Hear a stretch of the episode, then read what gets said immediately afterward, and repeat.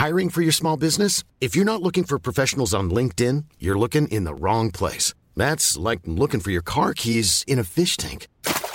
LinkedIn helps you hire professionals you can't find anywhere else, even those who aren't actively searching for a new job but might be open to the perfect role. In a given month, over 70% of LinkedIn users don't even visit other leading job sites. So start looking in the right place. With LinkedIn, you can hire professionals like a professional. Post your free job on linkedin.com slash people today.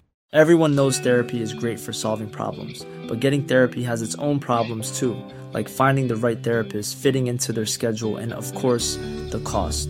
Well, BetterHelp can solve those problems. It's totally online and built around your schedule. It's surprisingly affordable too. Connect with a credentialed therapist by phone, video, or online chat, all from the comfort of your home. Visit betterhelp.com to learn more and save 10% on your first month. That's BetterHelp, H E L P. Burrow is a furniture company known for timeless design and thoughtful construction, and free shipping, and that extends to their outdoor collection.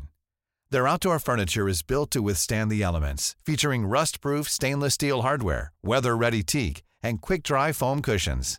For Memorial Day, get 15% off your Burrow purchase at burrow.com slash ACAST and up to 25% off outdoor. That's up to 25% off outdoor furniture at burrow.com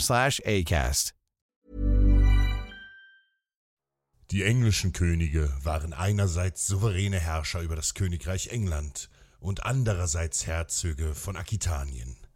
Somit waren sie auch Vasallen ihres Lehnsherrn, dem französischen König. Als Eduard III. im Jahr 1377 nach Christus starb, erhoben die englischen Monarchen als Herzöge selbst Anspruch auf den französischen Thron. Ein Zeitalter des Krieges zwischen England und Frankreich begann, das annähernd hundert Jahre andauern sollte. Heinrich V. aus dem Hause Lancaster war 1413 nach Christus seinem Vater auf den Thron gefolgt. Und wie dieser versuchte er, die englische Position in Frankreich auszubauen. Zu dieser Zeit war der französische König Karl VI., der den Beinamen der Wahnsinnige trug, bereits seit Jahren nahezu handlungsunfähig. Eine günstige Gelegenheit, Frankreich mit einem erneuten Krieg im Kampf um den Thron zu überziehen.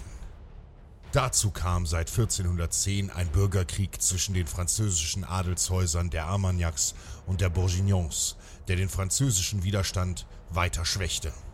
Die Umstände waren also günstig und Heinrich nutzte sie. Mitte August landete der 27-jährige englische König mit hunderten Kriegsschiffen in der Normandie. 8000 englische Bogenschützen und über 2000 gepanzerte Ritter gingen an Land. Entschlossen zog das englische Heer zur nahen Küstenstadt Harfleur. Hier sollte ein erster englischer Brückenkopf für weitere Eroberungszüge gebildet werden. Die aus 100 Mann bestehende französische Garnison der Stadt war zuvor mit weiteren 300 Gewappneten aufgestockt worden. Harfleur war stark befestigt und so leisteten die wenigen Verteidiger erbitterten Widerstand.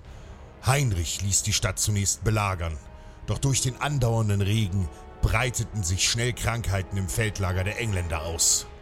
Zahlreiche Soldaten litten im Matsch und Morast an der Ruhr die schon bald jeden Tag Hunderte von Todesopfern forderte.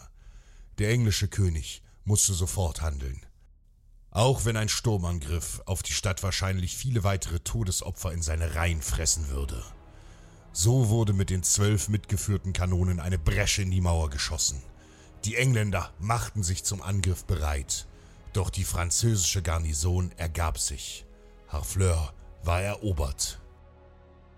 Trotz des Sieges schien Heinrichs glorreicher Eroberungsfeldzug gescheitert. Etwa ein Drittel des englischen Heeres waren nach der wochenlangen Belagerung schon tot oder aber kampfunfähig. Der Rest war erschöpft, hungrig und völlig durchnässt. Jeden Tag starben weitere Männer, und so entschloss sich der König, den Feldzug abzubrechen. Heinrich zog mit seinem Heer Richtung Calais, wo die englischen Schiffe im geschützten Hafen warteten. Die direkte Wegstrecke von Harfleur nach Calais betrug nur etwa 200 Kilometer. Und nur der Fluss Somme stellte auf diesem Weg ein größeres Hindernis dar. Doch die Franzosen waren nicht untätig gewesen. Ein riesiges Heer war bereits auf dem Weg, um die geschwächten Engländer zu vernichten. Sämtliche Übergänge und Brücken der Somme waren mit Truppen besetzt oder zerstört, so dass Heinrichs Männer in der Falle saßen.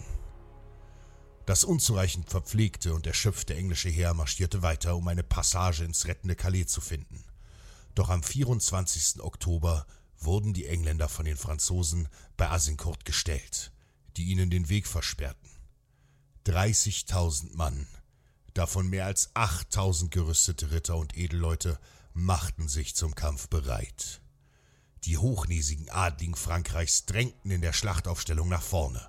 Jeder von ihnen wollte an der Spitze der Armee reiten und den größten Ruhm ernten. Eine erdrückende Übermacht der Franzosen hatte sich formiert, um das kleine englische Heer aus Bogenschützen im Sturm niederzureiten. Am Morgen des 25. Oktober regnete es.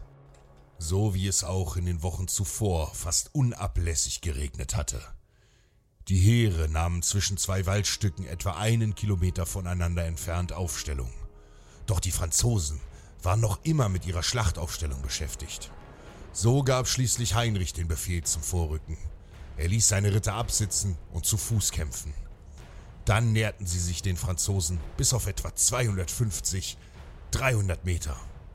Denn auf diese Entfernung konnten die Bogenschützen den F Die englischen Schützen eröffneten den Kampf mit einem Pfeilhagel auf die feindlichen Linien.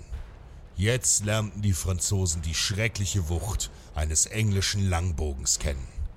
Der feindliche Heerführer Charles d'Albert, Constable von Frankreich, rief zum Gegenangriff. Doch er besaß wenig Autorität unter den Adligen und so war der Angriff völlig unkoordiniert. Die französischen Ritter stürmten los, doch erreichten auf dem aufgeweichten Schlachtfeld nicht ihre maximale Geschwindigkeit.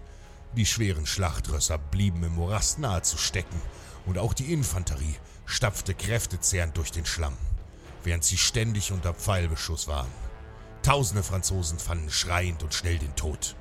Die wenigen, völlig erschöpften, die es bis zu den englischen Reihen schafften, wurden von Heinrichs Rittern gnadenlos niedergemetzelt. Am Ende des Tages waren rund 8000 Franzosen gefallen, darunter mehr als 1500 Ritter und Edelleute. Auch der Oberbefehlshaber der Franzosen starb im Pfeilhagel. Nach dieser Katastrophe zogen sich die überlebenden Feinde zurück und Heinrich konnte mit seinen tapferen Männern Calais erreichen. Der Unterschied zwischen Unmöglichem und Möglichen liegt nur in deiner Entschlossenheit.